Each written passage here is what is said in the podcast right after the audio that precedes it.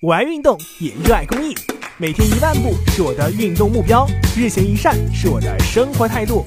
运动、公益，我坚持，我快乐。公益题材，乐善人生。好好吧，别紧张啊，孩儿，细心一点啊。拿好你的准考证。早上七点半，市民吴先生和儿子一起来到了郑州市第十九中学考点。吴先生看着儿子有些紧张。于是不停地在安慰和鼓励儿子。这个时候让他放松一些，不能再不能再紧张了，只能鼓励了。而孩子辛苦三年，就这两天，也是希望他能考一个好的中学。早上八点，考场大门缓缓打开，考生们也陆续进入学校。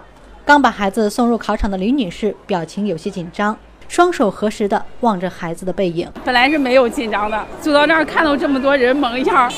就心情又激动又紧张，他也有一点。刚才跟我走在路上还说：“妈妈，我这会儿心里特别的紧张。”我说：“没事儿，这会儿感觉好多了。”看着孩子进入考场后，很多家长还迟迟不愿离去，默默地在考场外等候着。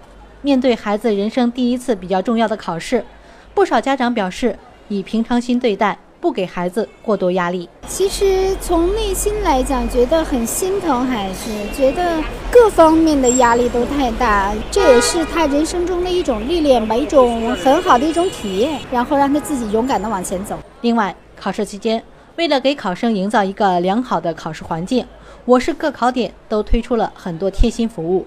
郑州市第十九中学生活服务中心主任。于东阳，针对家远的考生，我们免费提供住宿，开放空调的房间，提供热水，提供相应的这种管理的服务。同时呢，我们那个餐厅针对这个中招期间，专门设定了菜单，用低价的套餐为考生提供服务。本着就是让考生在这儿啊，心情能够很放松、很愉悦的把考试进行完，考出来最好的水平。